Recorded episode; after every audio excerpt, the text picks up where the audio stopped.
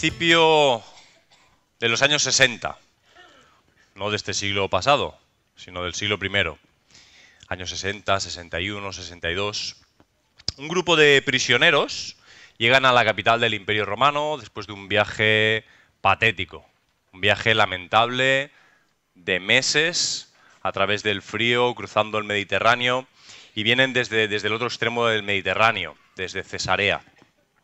En ese grupo está Pablo, que será recibido en Roma de una forma bastante diferente al resto de los presos. En la nave, eh, en, el, barco en el que cogen finalmente, que llegan hasta una ciudad que se llama Puteoli, al sur de Roma, y suben hasta Roma, hay 276 personas. Parte de ellos son la centuria que les ha, que les ha estado llevando hasta allí. Evidentemente los presos no iban solos, los llevaban soldados. y todos esos presos son entregados allí a las autoridades en Roma, pero a Pablo se le da un trato diferente. Ya durante todo el viaje tú ves que el centurión y él tenían una relación diferente, ya las autoridades que habían permitido que se le enviara hasta Roma, porque él había reclamado ser ciudadano romano, le habían tratado de una forma diferente. Y tú ves que tal como llega a 50 kilómetros de Roma, en un lugar que se llama el Foro de Apio, ya tiene un grupo de discípulos esperándole. Es decir, 50 kilómetros antes. O sea, es como que los discípulos enteran de que viene Pablo a Roma por fin y un grupo de ellos camina 50 kilómetros hasta ese sitio, una posada, el foro de Apio, ahí a recibirle cuando están llegando. cuando llegan hasta Roma todos los presos, a Pablo se le da ese trato diferencial y no se nos dice quién pagaba la casa, pero se alquila una casa en la que él va a vivir custodiado por un soldado en una especie de semi-libertad. Es decir, él no podía em, marcharse de la casa cuando él quisiera, él tenía que estar en la casa, pero era una casa. Tenía las comodidades de una vivienda y un soldado romano estaba allí con él. Pero la circulación de las personas en la casa era completamente libre. Sus colaboradores, estos Aristarco, Demas, Lucas, de los que nos habla la carta, podían entrar y salir con total libertad, él podía compartir el Evangelio y predicar con total libertad, y de hecho el final, el final del capítulo 28 de Hechos nos explica como solo tres días después de estar él en Roma, tres días, monta una merienda cena con todos los principales de los judíos de la ciudad, que han oído hablar un montón de él, y cuando se enteran que está allí, se van para la casa a tomar café con él, a charlar con él. Cuando empieza el confinamiento de Pablo, tenéis que pensar que él lleva 13 o 14 años consecutivos viajando, predicando el Evangelio, viviendo de todas las cosas que ya conocéis por las escrituras. Ah, ha sido una especie de nómada por casi una década y media. No está acostumbrado a vivir en una casa. Desde luego su ministerio cambió radicalmente. Desde el día 1 no está solo.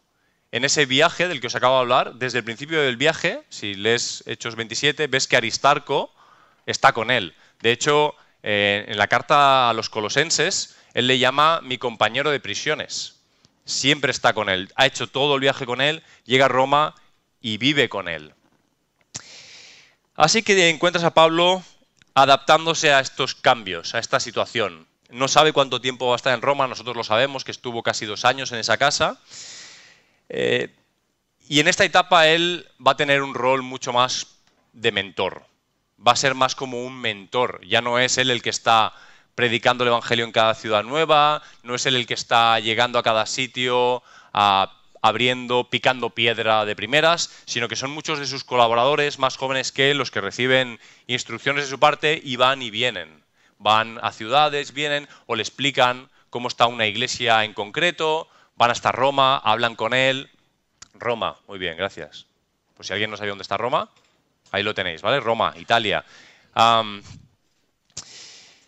de esta etapa son las cartas de Efesios, Filipenses, Colosenses y la que nos concierne estos días, Filemón, una minúscula, pequeñísima carta que hemos leído al principio del culto entera, y que vamos a leer la próxima semana entera y la otra entera, muy pequeñita, y que te invito durante la semana a seguir leyendo varias veces para captar todo lo que hay ahí.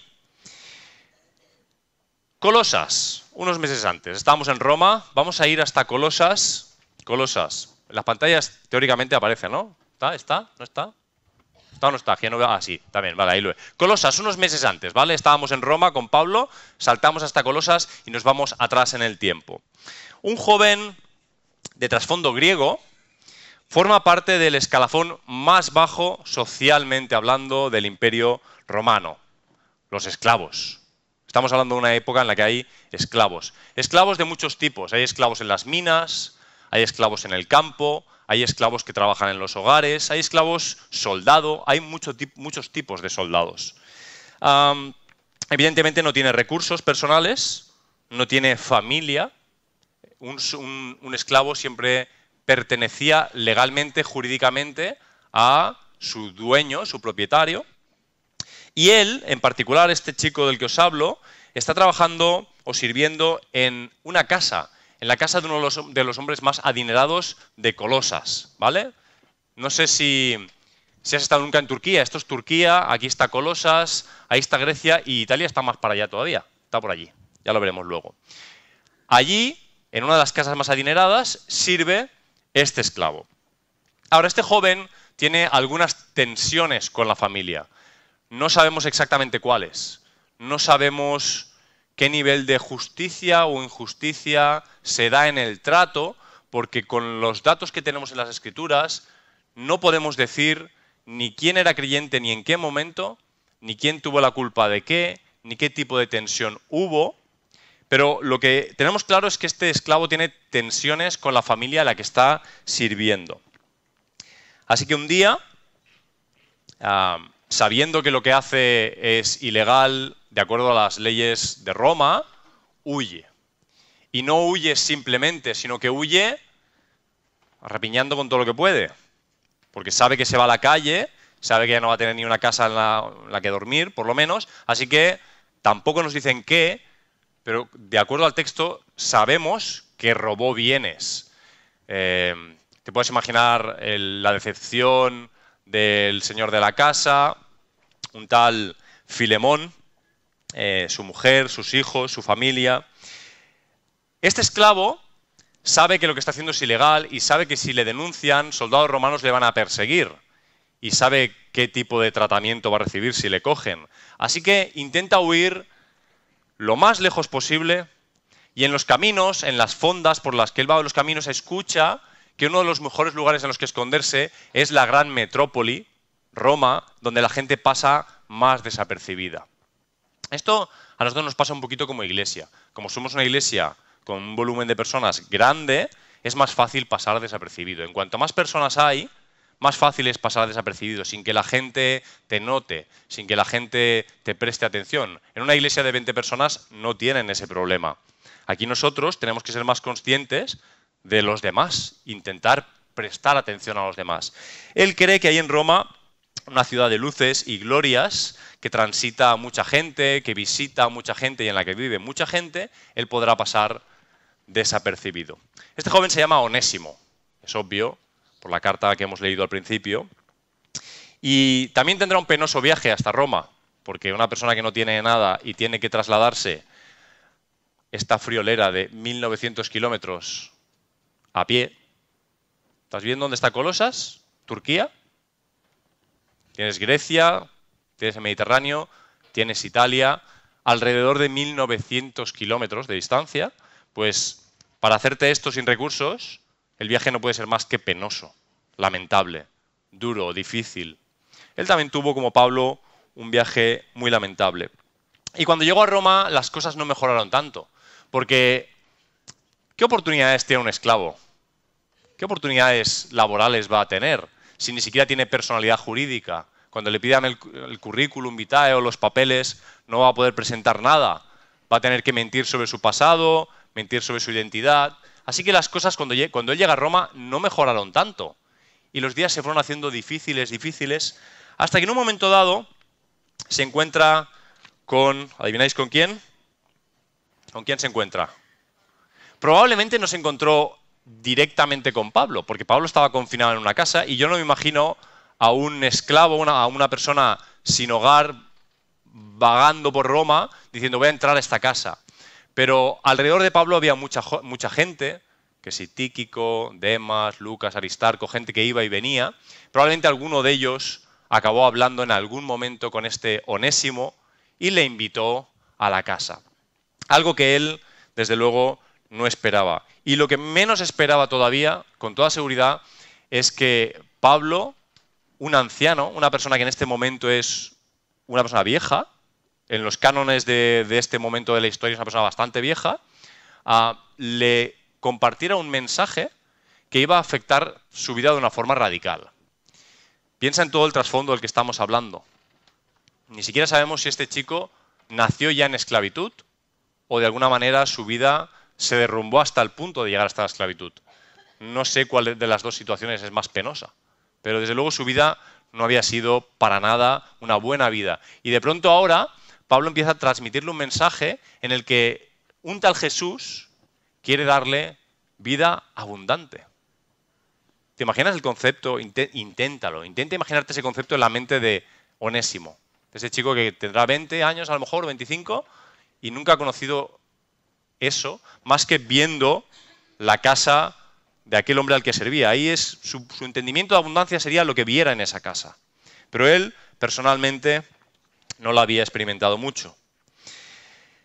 Onésimo empieza a ser transformado por el Evangelio, ahí a los pies de Pablo. De hecho, me imagino que al principio sería su interés más eh, pues el poder estar en la casa, que le ofrecieran una bebida caliente, pero él va escuchando ese mensaje y ese mensaje cala en su corazón y empieza a perder el interés en la bebida o en la casa y a tener interés en Jesucristo, de forma genuina. Y empieza a entender cosas que el Evangelio transmite. Empieza a mirar a jóvenes de su edad alrededor de Pablo con vidas radicalmente diferentes a la suya. Y su vida empieza a ser transformada. Empieza a abrir su corazón a Jesús. Empieza a imitarles en el servicio. Se da cuenta que aquellos que tienen su edad a su alrededor lo que están haciendo es no vivir para sí mismos, sino vivir para otros. Y él empieza a intentar imitar eso, lo mejor que sabe. Y claro, como Pablo es una persona anciana, pues tiene oportunidad de servirle en cosas, ayudarle en cosas que Pablo pueda necesitar en lo cotidiano. Y se pone a servirle. Curiosamente, onésimo significa útil. Es el significado de su nombre, útil. Pero sirviendo a Pablo y empezando a entender que el llamado de su vida es el servicio, cuidado, no porque fuera esclavo, no porque se llamara onésimo, sino porque ahora está entendiendo el llamado de Jesús para su vida. El llamado de Jesús para servir de forma libre y por amor, no porque es un esclavo, o no porque nadie le ha llamado útil, porque quizá nació hijo de esclavos ya, sino porque Jesús mismo le ha llamado a servir a los demás. Y cuando empieza a entender eso y está allí en la casa sirviendo a Pablo, el pasado empieza a martillar su cabeza y su corazón. Porque él no puede evitar comparar la vida que está teniendo en ese momento en Roma, sirviendo a un anciano al que no conocía tres meses atrás, con aquella situación que vivió más atrás cuando huyó de Colosas. Una situación en la que estaba en la posición de servir, de la que huyó. Además, con malas acciones, malas decisiones, robando. Una noche, allá al fuego, me lo imagino, porque no habían radiadores ni electricidad, conversando con Pablo, acaba de abrir su corazón a Pablo y le cuenta quién es, y de dónde viene, y de dónde ha huido, y qué es lo que hizo. Y cuando le está contando la historia, a Pablo se le escapa una sonrisilla cuando escucha el nombre Filemón. Colosas y Filemón. Y hace, su mente hace un link y yo me imagino que Pablo en ese mismo momento tuvo que tener algunas luces ahí diciendo, ah, yo creo que ya sé para qué te ha traído Dios hasta aquí. Vamos a saltar un momento. En algún momento entre el segundo y el tercer viaje misionero de Pablo, ya sé que no los tienes presentes en la mente ahora, pero no te preocupes, un hombre con familia y muy bien situado económicamente conocerá el Evangelio. Su nombre es Filemón. Probablemente está casado con una mujer que se llama Apia. Y de acuerdo a los historiadores y teólogos, no a todos, pero a una mayoría de ellos, tiene un hijo que se llama Arquipo. Con lo cual tú puedes empezar a captar mejor el sentido de los primeros versículos de esa carta. Cuando Pablo está escribiendo a Filemón y saluda a una tal Apia y a un tal Arquipo. Teóricamente son su mujer y su hijo, aunque no podemos decir esto es seguro, seguro así. una mañana la familia se levanta para desayunar junta y al salir a la sala faltan los cubiertos de plata y de oro que tenían, que habían heredado de, de sus ancestros y asustado Arquipo, que es más o menos de la edad de Dionésimo y que ha trazado una cierta amistad con él porque viven en la misma casa, sale corriendo buscando a su compañero y no le encuentra y empiezan a llamar. Claro, no sabemos cuánto dinero tenían, no, sabemos si Onésimo quizá era el único sirviente. Era una familia bien, tener un siervo está muy bien. No sabíamos si tenían uno o diez. No sabemos el nivel de riqueza que tenían. Pero salen y no encuentran a Onésimo y empiezan a sospechar, porque llevan semanas teniendo tensión con Onésimo. Y le buscan y le buscan. Entonces Arquipo se acuerda que en la confianza con él incluso le ha dicho lugares donde guarda dinero. ¿Sabes? Esa típica baldosilla de casa donde detrás. Y sale corriendo y empieza a buscar y se da cuenta que también se ha llevado ese dinero, Onésimo. Y está ahí sufriendo, diciendo, se lo digo a mi padre, no se lo digo, tal. La familia poco a poco va descubriendo todo el cuadro y pasando los días se dan cuenta de que este chico se ha ido, de que no va a volver. Imagínate el sentimiento de traición, la pérdida económica, emocional, se plantean si denunciarle o no, si ir a los soldados romanos para que le busquen. No sabemos exactamente lo que hicieron, tenemos que diferenciar entre la Biblia y la conjetura, pero ahí, ahí están ellos intentando sobrellevar la situación. Los textos no nos dan muchos detalles sobre el momento en el que Filemón conoció o bien a Pablo o bien a alguno de sus colaboradores. Quiero hacer aquí un pequeño excurso, un pequeño paréntesis para que veas algo. Si, me ponéis el mapa, porque hablábamos de Colosas, bueno, en la pantalla lo veis claro. Ahí tenéis una línea a vuestra izquierda, veis un punto ahí, es un Google Maps de estos chulos. Eh, el punto rojo de la izquierda es Éfeso. Esa era la ciudad principal de esa zona de Turquía. Y luego tienes tres puntos ahí, ¿los ves? Esa línea entre un lugar y otro hay 200 kilómetros de, distancia, 200. Esos tres puntos son Colosas, la Odisea y Hierápolis. Pablo, en su tercer viaje, llega a Éfeso y pasa dos años en Éfeso. Dos años. Empieza a predicar el Evangelio, como hacía siempre con los judíos en en la sinagoga, rápidamente le echan, y él acaba montando una escuela en casa de un tal tirano, su nombre no tiene por qué significar nada que ver con él. Y ahí, día a día, con su grupo de discípulos, probablemente con este Demas, con Tíquico, con, esta gente, quizá con Filemón, no lo sabemos, empieza a enseñarles y enseñarles y enseñarles. Y Pablo mismo no fundó las iglesias de Filipos o de Colosas, bueno, Filipos no, de, Colosens, de Colosas o de Hierápolis o de la Odisea. De hecho, de acuerdo al texto de Colosenses, parece que fue Epafras, el primero que llegó y empezó a predicar el Evangelio en Colosas. Así que podemos imaginarnos que Filemón o bien en algún momento conoció a Pablo, o bien conoció a aquellos discípulos de Pablo que estaban predicando el Evangelio. Sea como sea, todo cobra sentido con el versículo 19 de la carta de Filemón, cuando Pablo le dice a Filemón, tú mismo te me debes. Porque lo que queda claro es que Filemón, este hombre, conoció el Evangelio, o de forma directa o de forma indirecta por el ministerio de Pablo. Y esto es importante. En el, en el desarrollo de lo que está pasando, Filemón no sabemos si conoce al Señor antes o después de que Onésimo huya. Tampoco es tan importante el detalle. Pero bueno, volvamos a la familia. ¿Recuerdas a la familia que estaban intentando recuperarse del hurto y de la huida? Bueno, pues ellos van rehaciendo su vida y van intentando olvidarse del tema, intentando lidiar con las emociones, hasta que un día tocan la puerta. Toc, toc. Van a la puerta, abren y adivina quién está ahí. Onésimo. Y además, a su lado, Tíquico, que es amigo de Filemón. ¿Y cómo? Onésimo, ¿qué haces aquí? Y con Tíquico, ¿qué ha pasado aquí? ¿Quieres saberlo, verdad? ¿O no quieres saberlo? Vamos a, vamos a hacer otro salto. Una pregunta que os hago. ¿Cuánto pesa en el corazón una deuda pendiente? ¿Has tenido deudas alguna vez? No penséis solo en esto, porque rápidamente cuando decimos deuda, enseguida pensamos en esto. Pero tu deuda puede ser emocional, o familiar, o espiritual.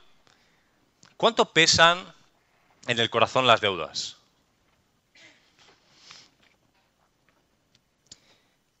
Onésimo, habiendo sido destinado a servir, como os he dicho, no por su condición de siervo ni por su nombre, sino porque Jesús le había llamado a ello, eh, es un hombre al que le, le pesa su pasado. Ahora que está en Roma, ahora que Jesús ha llegado a él, ahora que ha empezado a entender las cosas y a ver la luz, su pasado le pesa. Le pesa estar sirviendo a Pablo y haber tratado a Filemón como trató. Le pesa porque es un hombre nuevo. Ha nacido de nuevo y esa deuda le pesa en su corazón.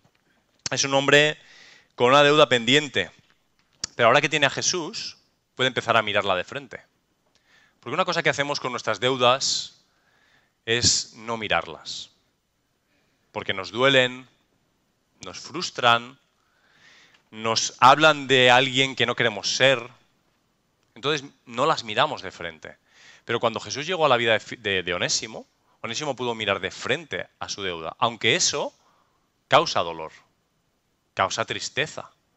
Pero hay que mirar de frente a las deudas que uno tiene.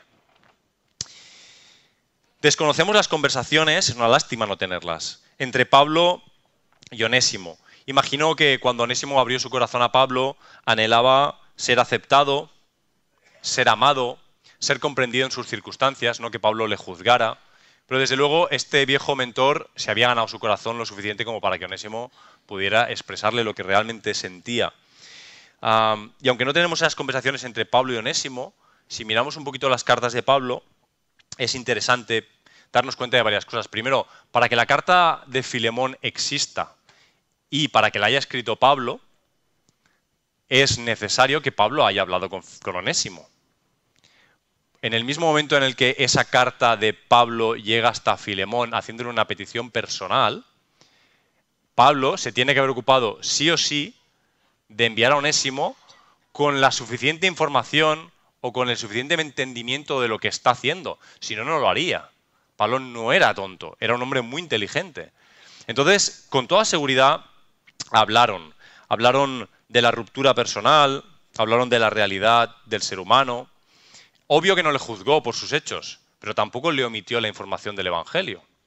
Ah, seguro que le fue explicando las consecuencias espirituales y morales de abrazar el Evangelio. Aquí quiero citar una frase de David Burke porque no encuentro mejores palabras para explicarla. La conversión trae consigo la obligación de afrontar las situaciones del pasado y, si admiten reparaciones, hay que asumir la responsabilidad. Te voy a repetir la idea. Si tú has conocido a Jesucristo y tu vida ha sido transformada por el Evangelio, no hay, es totalmente imposible que no afrontes tu pasado. El Evangelio te obliga a mirar tu vida, tu pasado, porque es lo que has vivido hasta este momento, a mirarlo de frente, a mirar tus deudas de frente y allí donde se admitan reparaciones y se puedan arreglar las cosas que se han hecho mal, es de debida obligación como cristiano hacer lo que sea posible para reparar el daño. Si tú has causado daño, si tú eres el que ha generado deudas físicas, emocionales, económicas, espirituales en otras personas, estás en la responsabilidad moral y espiritual de hacer aquello que sea posible para repararla. Y cuando Onésimo está entendiendo lo que Pablo le cuenta, empieza a pensar algo que, de acuerdo a la lógica, es una locura, que es volver a caminar 1900 kilómetros en la dirección contraria para volver a la casa de la que huyó con las manos vacías, sin ni siquiera poder devolver el dinero que robó, pero decir, estoy aquí, sé que lo hice mal, me arrepiento, quiero serviros. Quiero hacer lo que sea posible para reparar el daño. Y eso desde la lógica es completamente absurdo. Pero el Evangelio transforma el corazón de las personas. Romanos 13:8 dice, no debáis a nadie nada. No deberíamos estar en deuda nunca con nadie. El texto dice más cosas, pero date cuenta del principio. No debáis a nadie nada, sino el amaros unos a los otros. Amaros unos a otros es una deuda que, nos, que el Evangelio nos pone. Porque el que ama al prójimo ha cumplido la ley. Onésimo es impelido por Jesús y también guiado por Pablo para saldar su deuda con Filemón, que ahora además es su hermano. Antes solo era el señor de la casa, pero ahora resulta que su propia relación ha cambiado. Y él no puede, le guste o no le guste, decidir por eso. Ahora son hermanos. Los hermanos nunca deciden sobre sus hermanos. Uno tiene dos hijos y los dos niños no deciden si están contentos o felices con tener a ese hermano o esa hermana. Si los padres han tenido al hijo, entonces son hermanos y no pueden evitarlo. Y ahora Onésimo es hermano de Filemón. Yo me imagino, sabiendo que no podrá devolverle ni el tiempo ni los bienes robados, pero seguro que él personificó este texto que el mismo Pablo había escrito en Efesios. Ir allí para servirle, no para ser visto como los que quieren agradar a los hombres, sino como siervo de Cristo, haciendo de corazón la voluntad de Dios, servir de buena voluntad como al Señor y no a los hombres, sabiendo que cualquier cosa que haga a Filemón o a su familia, eso recibiré del Señor, sea siervo o sea libre. Esas son palabras que Pablo escribió también en Roma. ¿Recordáis las cartas que escribió? Efesios, Filipenses, Colosenses y Filemón. Son palabras que Pablo había escrito unas semanas antes o unos meses antes de quizá conversar con Onésimo y decirle esas mismas palabras. Tienes que volver allí, tienes que reparar el daño que has hecho. No puedes amar a Jesús y tener deudas que podrías resolver y no mirarlas de frente. Si está en tu mano resolverlas, tienes que resolverlas. Es obligación cristiana. Debes. Ahora, debo decirte primero que Jesús cancela tu deuda. Jesús cancela tu deuda. La luz que recibió Onésimo y que le dio la convicción de caminar otros 1.900 kilómetros penosos en la dirección opuesta y, y el corazón dispuesto a volver a trabajar como esclavo, es porque su entendimiento le llevó al punto de captar que Jesús había cancelado su propia deuda. A los pies de Pablo entendió que él vivía huyendo, que vivía con miedo, y que su principal deuda no era ni siquiera con Filemón, era con Dios mismo, era con Jesús. Pero era una deuda que era imposible de pagar. ¿Quién puede pagar su deuda con Dios? ¿Quién de nosotros puede pagar su deuda con Dios? Ninguno puede. Onésimo llegó a entender que esa deuda era imposible de pagar. Y llegó a entender que Jesús lo había pagado ya. Y que él no le debía nada a Dios. Que Jesucristo por libre voluntad, había pagado la deuda de Onésimo con Dios. ¿Tú has entendido eso? ¿Que Dios ha pagado tu deuda? Porque si entiendes eso, todo cambia. Todo cambia.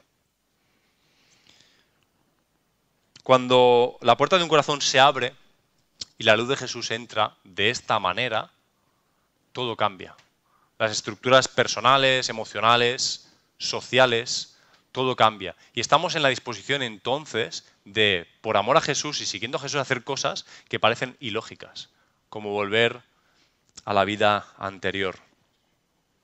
Él no podía pagar a Jesús su deuda, pero había sido ya pagada. Colosenses 2, versículos 13 o 14, adaptados para, para el oído de Onésimo. A Onésimo, estando muerto en sus delitos, Jesús le dio vida, perdonándole todos sus delitos, anulando el acta de los decretos que había contra él, que él era contraria, quitándola de medio y clavándola en la cruz. Si tú entiendes que Jesús, si en vez de el nombre de Onésimo está el tuyo, si tú puedes entender que Jesús ha hecho esto, una deuda que era es, imposible pagarla, no puedes pagarla sabes que te debes a Jesús. Él ha pagado la deuda. ¿Sabes dónde está el problema de las deudas? No está en el dinero. El problema de las deudas está en el corazón. Está en el corazón. Es más fácil renunciar a una cierta cantidad de dinero a unos bienes robados a traición que al dolor, o al orgullo, o a mi derecho, o a mi justicia, o a la autojustificación. Es más fácil en la vida renunciar a dinero, porque todos al final cuando vamos cumpliendo años nos damos cuenta que el dinero va y el dinero viene, y los bienes van y los bienes vienen. Pero lo que hay en el corazón, eso es difícil de soltar muchas veces. Es mucho más difícil de soltar. El problema de las deudas está en el corazón. Hay un sentido de deber, una impronta moral en cada uno de nosotros, que aunque se exprese de forma positiva, obedeciendo, o negativa, desobedeciendo, haciendo el bien o haciendo el mal, está completamente enraizada en nuestra identidad. Está metida en nosotros, porque tiene que ver con la creación de Dios. Experimentamos deuda desde que nacemos. Nacemos y nos debemos a alguien. Si es que no nacemos por voluntad, nacemos por la voluntad de otros. Sí, nacemos porque Dios quiere, pero también hay dos seres humanos que han querido. O no han querido, pero lo asumen. Y de alguna manera empiezas ya, viniendo a este mundo, estando en una cierta deuda.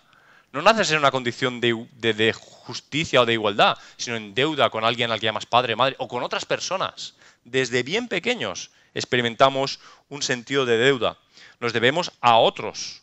Respiramos y vivimos gracias a otros, interactuamos dándonos y recibiendo de otros, y enseguida en las interacciones humanas empezamos a sentir injusticia, empezamos a sentir carencia o ausencia o desequilibrios. Yo creo que me estoy dando mucho a ti, pero tú no a mí, y siento que eso no está bien y que estás en deuda conmigo. intentamos tener amistades y sabemos que la teoría es que elegimos amigos y queremos ser amigos de la gente sin más, pero si nos damos y nos damos y nos damos a un amigo y no recibimos nada a cambio, sentimos que hay una deuda enseguida. Mira, la deuda está vinculada a la injusticia, a la carencia, a la ausencia de cosas, al robo, a la mentira. Me debes la verdad, no me has dicho la verdad, me la debes. La infidelidad, la desigualdad, el equilibrio.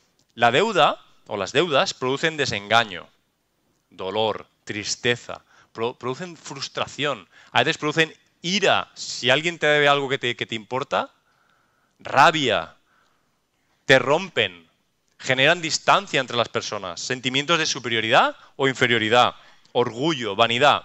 Pues Jesús cogió todo eso y lo clavó en la cruz. Todo lo que producen las deudas. Jesús lo cogió un día y lo clavó consigo mismo en la cruz. Y pagó. Por todo. Por todas las deudas. No solo por la de Onésimo, por las tuyas también. Por todas tus deudas pagó Jesús. Todas. De una vez. Están canceladas. Es, es algo que tú no podías hacer. Él lo ha hecho porque ha querido hacerlo. Las ha pagado Él. Desde ese día, jurídicamente, no estamos en deuda con Jesús. Pero hay una cosa muy interesante, que es que cuando Él absorbió esa deuda que era nuestra, nos regaló otra. Él nos ha liberado de cualquier deuda con Él. Pero en el momento que nos acogemos a Él, de pronto tenemos una nueva deuda. Una deuda para todos los demás. Y es que ahora estamos en deuda con todos los demás. ¿Eres consciente de eso? ¿Eres consciente de que en verdad estás en deuda con todas y cada una de las personas que están en esta sala y con todas y cada una de las personas que no están en esta sala? A lo mejor no, no lo has pensado de esta manera. Pablo lo tenía súper claro desde muy pronto y no, era, no eran cosas que él decía por postureo. Romanos 1, capítulo, versículo 14 y 15. Deudor soy a los griegos y a los bárbaros. ¿Qué les debía? ¿A todos los griegos les debía algo? ¿A todos los bárbaros, que eran todos los pueblos del norte, a todos les debía algo? ¿O está queriendo decir, me debo absolutamente a todos? Jesús ha pagado mi deuda y entiendo que yo me debo a todos. A los sabios y a los ignorantes. Me debo a todos. Así que en cuanto a mí estoy dispuesto a proclamar las buenas nuevas también a vosotros en Roma. Curioso que esto lo decía cuando todavía no estaba en Roma y luego tuvo esta conversación con Onésimo en Roma sobre las deudas. No lo escribió por, parecer algo que no era. escribió lo que realmente creía. Ahora somos libres de la deuda que no podíamos pagar, pero contraemos una que en Jesús sí podemos pagar. De hecho, quiero deciros que en Jesús debemos pagarla. Y ahí está el matiz, que no solo es que podamos pagarla, es que debemos pagarla. Y ese sentido de responsabilidad cristiano es lo que llevó a Onésimo de vuelta. Es lo que hizo que tomara el camino de regreso por mucho dolor que sintiera, por mucha frustración que sintiera, por mucha falta de autoestima quizá, por mucho que le pesaran las actitudes o la disposición del otro, por mucho miedo que le diera el futuro, por mucha angustia que le generara pensar en cómo iba a afrontar las cosas, por más raras o difíciles que sean tus circunstancias personales, familiares, sociales, por lejos que haya que ir, aunque sea 1900 kilómetros a pie, y por alto que sea el coste personal, si Jesús ha pagado tu deuda y lo has entendido, estás obligado a pagar las deudas de los demás. Obligado. No es optativo. Estás en esa responsabilidad. Y es algo que necesitas pensar con profundidad. Estamos en deuda por su Evangelio, no con Jesús, por Jesús, por lo que Él ha hecho. Estamos en deuda de perdonar las ofensas. Te ofenden y te tomas la libertad de decidir si tal ofensa o tal deuda merece tu perdón. Pero la tuya no merecía el perdón de Jesús y lo recibiste. Si lo has entendido, estás en deuda. No siempre va a ser fácil perdonar. A veces te costará menos, otras veces te costará muchísimo. Otras veces tendrás que estar tiempo pensándole y caminar 1900 kilómetros. Pero estás en deuda. Estás en deuda de arriesgarte por tu hermano de tomar riesgos, por él, por ella, de andar la segunda milla, de quitarte de lo tuyo para darle al otro. Estás en deuda. No es una opción. Si Jesús ha tocado tu vida de verdad, si lo has entendido, sabes que no es una opción. Es una responsabilidad que no puedes eludir. No puedes. Si no lo ves así, quizá Jesús no toca tu vida. Si no lo estás viviendo así, quizás porque no estás dejando que el Espíritu te hable y estás siendo obediente. Los onésimos jamás objetivamente van a merecer que paguemos sus deudas. Objetivamente, jamás. Si estás esperando a que haya una lógica, un sentido común que diga, bueno, ah, veo que ha hecho una reflexión en Roma, vuelve enviado por Pablo, me ha prometido que a partir de ahora se va a portar bien, entonces voy a hacer el esfuerzo. No, no ese es el planteamiento. Nunca va a ser lógico perdonar a un ofensor. Nunca lo va a ser. Nunca va a ser lógico pagar la deuda de otra persona. Es de locos. Pero es que lo que Jesús ha hecho por ti es de locos. El Evangelio en sí es locura. Toda tu deuda. Cosas que mañana, pasado mañana y el próximo mes, si estás vivo, harás en contra de Dios que las vas a hacer, están pagadas ya. Claro, tú no te acoges a eso para decir, pues ala, voy a ir de cualquier manera. Pero es que ha pagado tus malos pensamientos. Los ha borrado todos. No se acuerda de ellos. Tus faltas. Todo. Nunca, nunca esperes que sea por lógica. Serían razones inútiles. Razones onésimas razones que jamás te van a llevar a empezar a pagar las deudas de los demás. Jamás. Nunca va a ser por, argumentos. Nunca va a ser por ello. No serán razones que ayudarán ni a tu corazón, ni ayudarán al proyecto de Jesús, ni ayudarán a los onésimos que te rodean, ni ayudarán al Evangelio. Esto es una cuestión de obediencia, de sentido de responsabilidad cristiano, de aceptar lo que Jesús ha hecho por mí y empezar a hacerlo por otros. Entonces, Hacerte la pregunta de si tienes deudas pendientes es casi ridículo. Obvio que las tienes. Pues claro que las tienes. A nivel general, te debes a todos. Si el que está a tu lado necesita tu mano, tienes un sentido de deber. Pero no nos quedemos en la generalidad flotando. ¿Tienes deudas pendientes? cuando Onésimo hablaba con Pablo y él le explicaba el Evangelio, seguro que le estaba entendiendo en un nivel la teoría, ¿no? Esto está bien, esto está mal, esto, lo otro, pero en otro nivel de su mente, ¿en quién estaba pensando él todo el rato? Obsesivamente. ¿En quién?